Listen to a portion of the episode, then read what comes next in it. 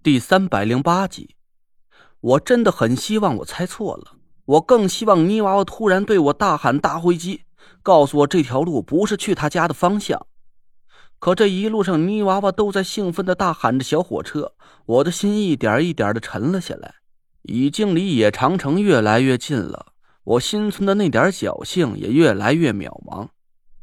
我不知道潘浩为什么要这么做。我不知道他是和张雪飞有仇，还是和那五个被天雷劈死的人有仇。我也不知道他为什么会蛊惑郑英明两口子去拴了这个泥娃娃回家。这个灵体明明就是在郑英明的媳妇儿的肚子里，可他为什么会叫潘浩是爸爸呢？我真的是想不通。既然潘浩自己就能让潘家延续香火，那他为什么还要苦苦等着我坐上中州五魁的魁首，让我去帮他破解天命诅咒？这是个很冒险的举动。一旦我在一年之内没有完成师傅的嘱托，那不光是我和田慧文，就连整个中州五魁都会被天命诅咒纠缠终身。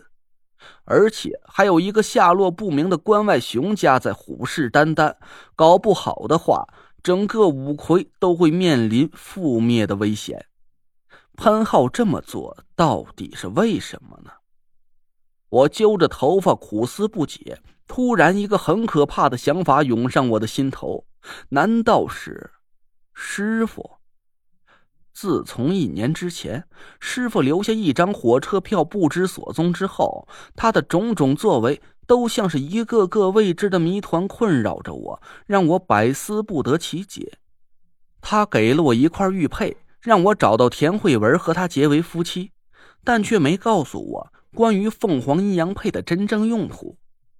来到中州之后。我几乎每天都面临着生死考验，他自己不给我一丁点帮助也就算了，还规定整个五魁门里的人都不许插手我的任何事情。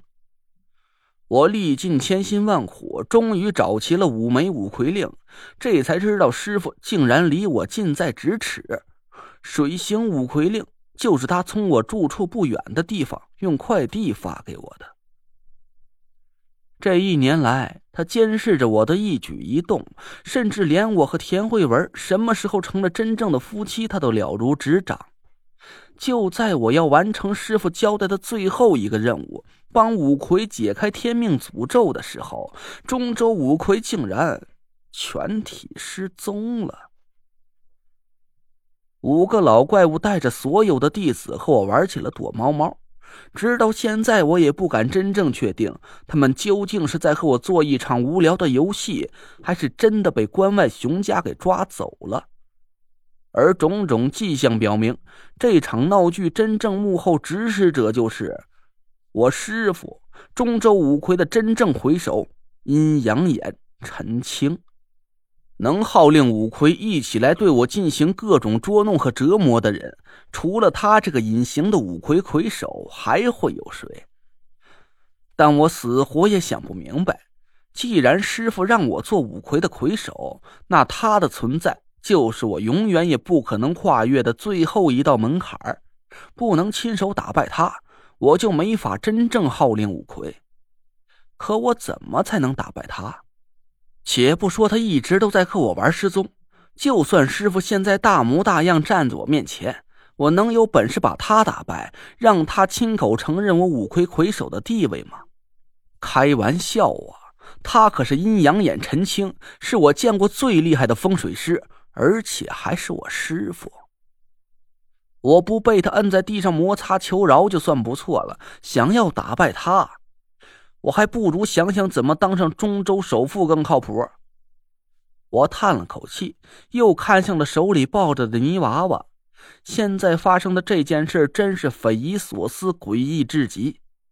从现在的情况来看，潘浩很可能就是害死六条人命的元凶。他这么做严重触犯了五魁的门规，就算是不被五魁清理门户，也必定要遭受严厉的天谴。那我给他解开天命诅咒，又有什么意义呢？如果师傅真的就是这件事的幕后主使，那遭受天谴的人就不止潘浩一个了。我师傅也同样无法逃脱天谴的惩罚。他这么做到底是图个什么？